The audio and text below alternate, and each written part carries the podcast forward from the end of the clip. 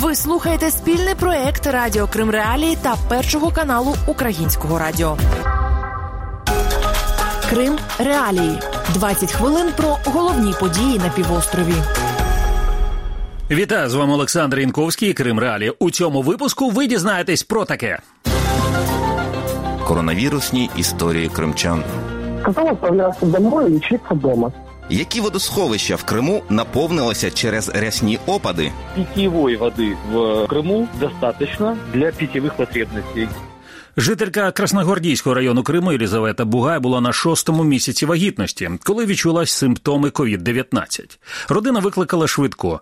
Як розповідає її чоловік Дмитро Бугай, медики не виписали рецептів і не зробили тест на коронавірусну інфекцію. За словами Дмитра, швидку викликали неодноразово, але лікарі казали, що треба зачекати, і хвороба мине. За шість днів подружжя відчула характерний симптом коронавірусу втрату нюху. Проте у лікарні поставили інший діагноз. От як про це телеканалу Перший Севастопольський розповів Дмитро Бугай. 15 июня э, привозили в Красногвардейскую ЦРБ нас на машине скорой помощи. А, ее слушал э, терапевт. Э, женщина сказала, это ларинготрахеид.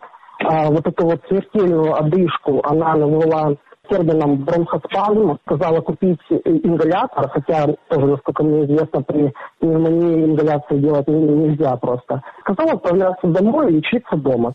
Наступного дня Єлизавету Бугай поклали до реанімації місцевої лікарні. Рентген показав ураження 80% легенів. Результати тесту на ковід на той час не надійшли, і медики відмовлялися переводити Єлизавету з районної лікарні до ковідного шпиталю у Сімферополі. Пізніше їй довелося доставляти туди з Красногвардійського району санавіацію. Єлизавета Бугай померла у реанімації через 10 днів.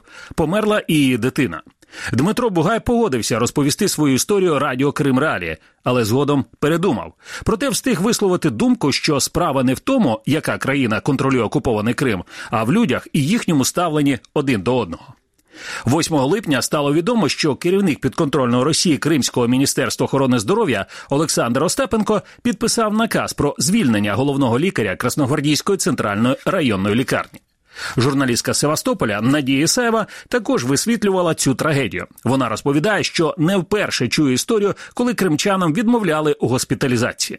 А, Ну, допустим, ну, уволили главврача. Дальше что? Это как-то повлияет на систему. В целом, а, она как работала, так, так и будет работать. Вопрос, почему отказывались госпитализировать. Мест нету, хотя в аэропорту что места есть. А В чем проблема? Потому что я так понимаю, что это далеко не единственный такого рода случай. Есть так- такая возможность, что это а, не, не вопрос в отношении одного человека э, одного должностного лица, да, на самом деле таких, когда была вторая волна, было очень много сообщений от крымчан, что людям отказывают в госпитализации, люди добиваются, потому что э, недостаточное количество коек.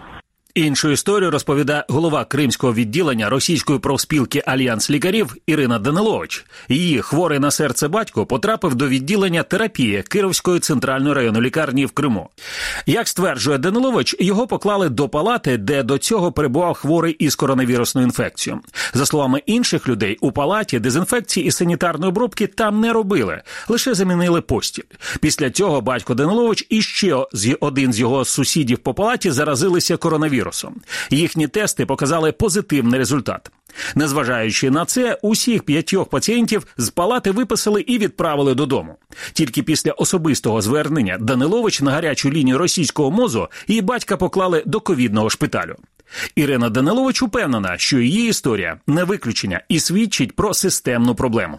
Я уверена, что это системное явление, потому что, в принципе, ну, я сама работала в больнице, я это знаю. И сейчас вот э, мы даем огласку в СМИ, и я вижу, как мне даже люди очень многие пишут, что такая ситуация не только там, что это по всему Крыму, это везде. И, и мало того, что ни- никого не госпитализируют, потому что нет мест, отправляют домой, люди потом семьи не заражаются, ходят на работу, а на работу ходят потому, что боятся потерять ее, потому что в Крыму найти нормальную работу сложно. Вот так оно и происходит, это система, это не единичный случай. Починаючи з 12 липня, у Росії кілька днів поспіль реєструють рекордну кількість смертей від COVID-19. А в анексованому Криму фіксують рекордну кількість хворих. Причому підконтрольна Росія, міністр охорони здоров'я Криму Олександр Остапенко 15 липня заявив, що на півострові не планується обов'язкова вакцинація туристів. Ви слухаєте Крим Реалії. Чотири водосховища на півострові наповнилися після рясних опадів. Так, за інформацією голови підконтрольної Росії Держкомводгоспу Криму Ігоря Вайля на 100% заповнене Аянське, на 83,5% Загірське, на стільки ж Кутузовське і на 96,7% Щасливинське водосховище. За даними пана Вайля, інші водосховища, незважаючи на суттєві опади, заповнені менш ніж наполовину. Віце-прем'єр уряду Росії Марат Хуснулін заявив, що що цих запасів води вистачить для потреб півострова принаймні на півтора року. Нагадаю, що у період з 16 по 18 червня через значні опади у Ялті на сході Криму було підтоплено сотні прибудинкових територій, а майже дві тисячі людей евакуйовано. У період з 4 по 7 липня ситуація повторилася, але цього разу у Бахчисарайському районі, Севастополі і Саках. Марат Хуснулін повідомляв, що повінь завдала збитків на 10 мільярдів рублів. Спеціаліст геоінформаційних систем світового центру даних з геоінформатики і сталого розвитку Сергій Гапон проаналізував супутникові знимки і дійшов висновку, що за останній місяць поступово наповнилися усі кримські водосховища.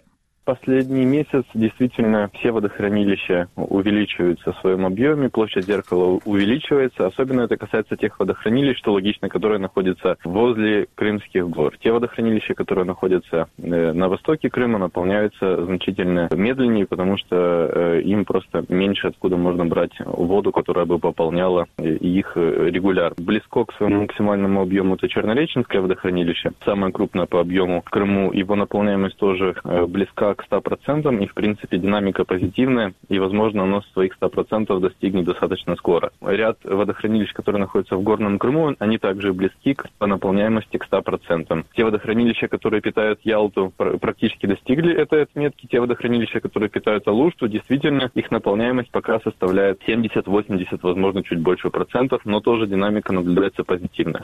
Сергій Гапон відзначив, що найнижча швидкість наповнення спостерігається у Сімферопольському, Балановському і Тайганському водосховищах, що у центральній частині півострова. Спеціаліст стверджує, що мешканцям сходу, заходу і півночі Криму води все одно не вистачатиме. Активіст Залушти Павло Степанченко розповів, що після повені у Великій Ялті якість води залишається низькою, а деякі будинки і досі без водопостачання. Вода есть, подают бесперебойно, значит, качество лучше, но опять же, кто пьет ее, кто не пьет, кто, может быть, там кушает на ней готовит, но пить ее как бы еще не рекомендуется. Почему? Потому что когда, допустим, набираешь стакан воды, она в принципе чистая. Когда набираешь ванну, да, ванну, то видно, что вода не прозрачная, а чуть-чуть имеет такой желтый оттенок. Допустим, у меня у знакомых, да, частный сек, вследствие того, что, значит, водозабор в Ялте в Учкоше, да, был это разрушен, и вода с гор поступила туда с примесями, с камнями и так далее. У них, допустим, в частном секторе это нет воды вообще, потому что в трубы попали эти примеси, песок, камни и так далее. Вот, и как бы они вот несколько уже две недели, сколько без воды. Если такая ситуация в Массандре, знакомый, вот у них там вот около семи домов вот с такой ситуацией столкнулись. Колишній голова комітету Автономної Республіки Крим з водогосподарського будівництва Олександр Лі вважає, що для побутових потреб кримчан води буде достатньо лише якщо Росія розвиватиме місцеву інфраструктуру.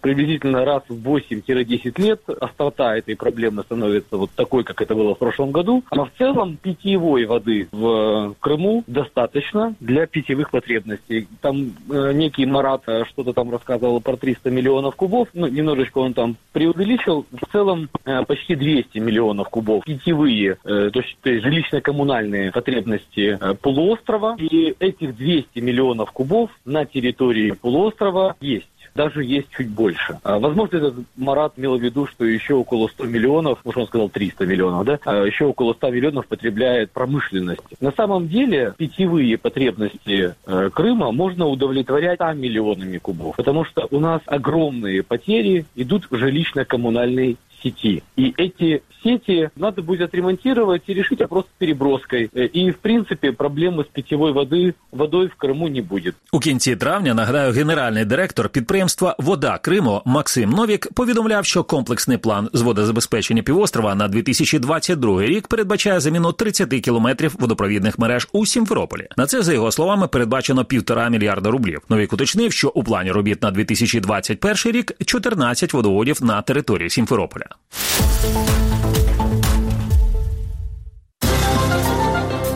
Далі у програмі про що нова стаття Володимира Путіна политики заговорили на языке истории для того, чтобы сказать что-то политическое. Та як Росія готується до виборів до Держдуми в Криму? Нет необходимости даже в иллюзии этой предвыборной борьбы. Ви слухаєте Крим Реалі. Президент Росії Володимир Путін вважає, що росіяни і українці один народ, а сучасна Україна це так званий проект антиросія, інспірований ззовні. Такі міркування російський лідер висловив у своїй статті від 12 липня під заголовком про історичну єдність росіян і українців. У матеріалі Володимир Путін, поміж іншого, поскаржився на те, що більшовики нібито передали Україні російські землі, а включення Криму до складу РСР 1954 року, укотре назвав цитую грубим порушенням порушенням діючих на той момент правових норм. Кінець цитати у своїй статті. Президент Росії висловлює думку, що саме Захід заважає Україні і Росії бути одним цілим. Цитата переконаний, що справжня суверенність України можлива саме у партнерстві з Росією. Наші духовні людські цивілізаційні зв'язки формувалися століттями, сягають одних витоків, гартувалися загальними випробуваннями, досягненнями і перемогами. Разом ми завжди були і будемо значно сильнішими і успішнішими, адже ми один народ. Кінець цитати. Кримський історик Андрій Іванець звертає увагу на те, що стаття Путіна є маніпуляцією і брехнею з точки зору історіографії. Здесь есть наследование сталинских традиций, дополненное таким белогвардейским душком, я бы сказал, в таком имперском отношении к Украине и к украинскому народу. Серьезно рассуждать о, о статье Путина как об историческом труде не приходится, естественно. Конечно, это политическая декларация, при, приправленная таким историческим антуражем. Своєю чергою російський історик, професор Європейського університету у Санкт-Петербурзі Іван Курила відзначає, що упродовж останнього десятиліття російські офіційні особи почали приділяти значно більшу уваги історичній темі і навіть намагаються урегулювати її законодавчо.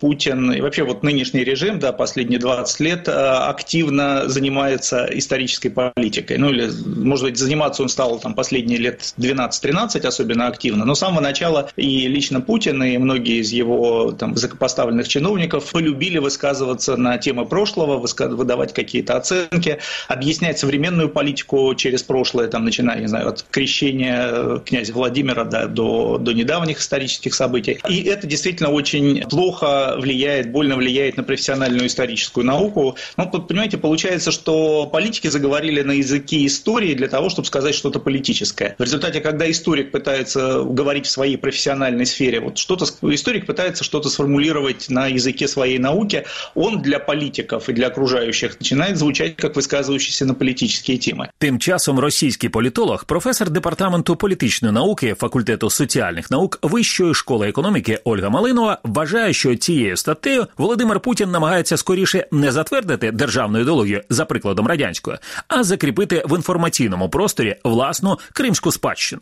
Да, действительно, мы имеем дело с ярким примером политического использования прошлого, когда политик входит в поле истории, даже как бы пытается прописывать некоторый нарратив, некоторую концепцию, но очевидно совершенно, что действует он при этом с целями сугубо политическими. У меня лично сложилось впечатление, что этой статьей Путин пытается оправдаться в глазах истории, потому что, конечно же, не, сом... не вызывает сомнений, что когда пройдет пройдут годы, то о длинном периоде его управления будут судить ну, в очень значительной степени с, с поправкой на то, что было сделано в 2014 году, я имею в виду присоединение Крыма к России, Український політолог Ігор Рейтерович вважає, що Україна як держава, якій російський президент відмовляє у суб'єктності, повинна протидіяти подібним інформаційним атакам.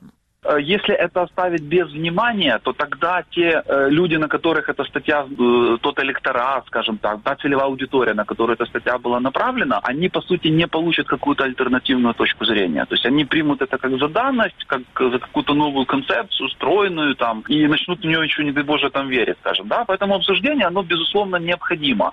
Тут лучше как бы подумать о том, чтобы найти дополнительные средства, выделить на науку э, украинскую, да, чтобы было больше возможностей как бы готовить ну, качественные, проводить качественные исследования и, соответственно, там результаты публиковать, и это будет разбивать вот те мифы, которые пытается навязать в том числе Путин, ну и те люди, которые занимаются новой исторической политикой в Российской Федерации.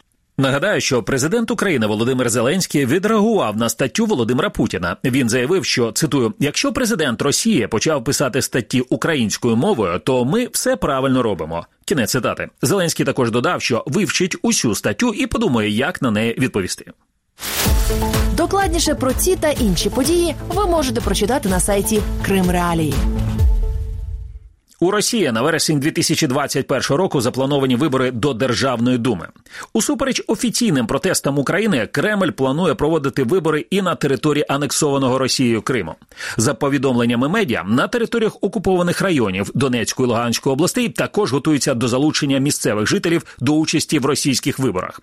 А тим часом в анексованому Криму свій кримський список оголосило місцеве відділення партії Єдина Росія. Його очолили призначений Росією керувати Кримом Сергій Аксьонов і російський губернатор анексованого Севастополя Михайло Розважаєв.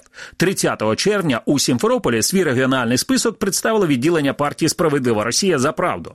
Вона обіцяє покласти край монополії єдиної Росії і виступає за офіційне визнання так званих ДНР ЛНР.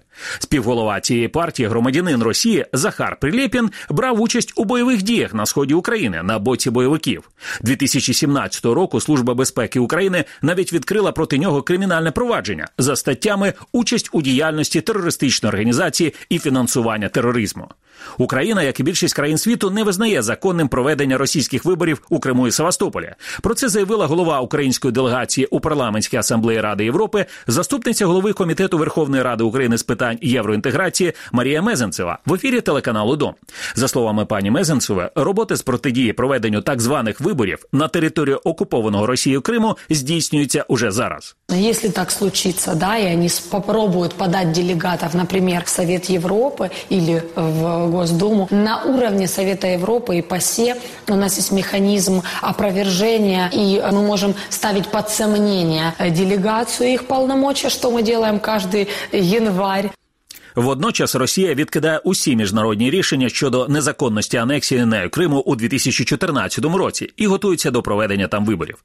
Кримський політолог Євгенія Горюнова вважає, що більшість кримчан проігнорує ці так звані вибори. Бо навіть за російськими даними у 2016 році лише 42% кримчан взяли участь у голосуванні. У Криму після початку окупації взагалі немає вільних виборів. Далі пряма мова Євгенії Горюнової. Все давно срежиссировано, запрограммировано, и все уже практически знают, кто пройдет в Думу, поэтому, соответственно, зачем устраивать вот всю эту, даже видимость избирательной кампании уже никто не собирается устраивать, потому что все давно предрешено, да, сценарий уже написан, и всем, всем отведены роли, они все их сыграют как нужно, ну, а крымчане, там, та часть, которая придет на выборы, выступит в роли статистов, и э, решение будет, э, ну, посчитано будет так, как надо. Поэтому нет, в общем-то, нет необходимости даже в иллюзии этой предвыборной борьбы. Росія готується до проведення виборів до Державної думи не тільки в незаконно анексованому Криму, але й в окупованих неокремих районах Донецької і Луганської областей. Східна правозахисна група повідомляє, що у Кремлі розраховують, що на момент проведення виборів принаймні 750 тисяч жителів Орло отримують російські паспорти. Ведучий проекту Радіо Донбас Реалія Денис Тимошенко нагадує, що деякі з ватажків бойовиків уже беруть участь у виборах до російського парламенту. Совсем недавно вот Александр Бородай, который баллотируется от этой партии «Единая Россия» по Ростовской области заявил о том, что, скорее всего, ну, по его информации, будет организовано голосование на неподконтрольных частях Донецкой и Луганской областей по манеру того, как жители Донбасса голосовали на поправки в Конституцию, так называемую. То есть подвозить будут людей к избирательным участкам в Ростовской области через автобусы, а также примут они участие в дистанционно электронное голосование 2016 року прокуратура Автономної Республіки Крим порушила карну справу за фактом виборів до Державної думи Росії, що відбулися 18 вересня на території півострова. Цитую, так звані вибори в Держдуму Росії абсолютно незаконна дія, що суперечить усім нормам не тільки українського, а й міжнародного права. Нами зареєстровано кримінальне провадження за другою частиною статті 110 Карного кодексу України. Усім, хто вчинив протиправні дії в Криму в період окупації, належить відповісти перед українським судом, заявив тоді прокурор Автономної Республіки Крим Юндуз Мамедов. У вересні 2019 року стало відомо, що прокуратура Автономної Республіки Крим оголосила у розшук главу російського виборчкому Криму. І це все на сьогодні. З вами був Олександр Інковський і Крим Реалі. Зустрінемося наступного тижня. Крим Реалії 20 хвилин про головні події на півострові.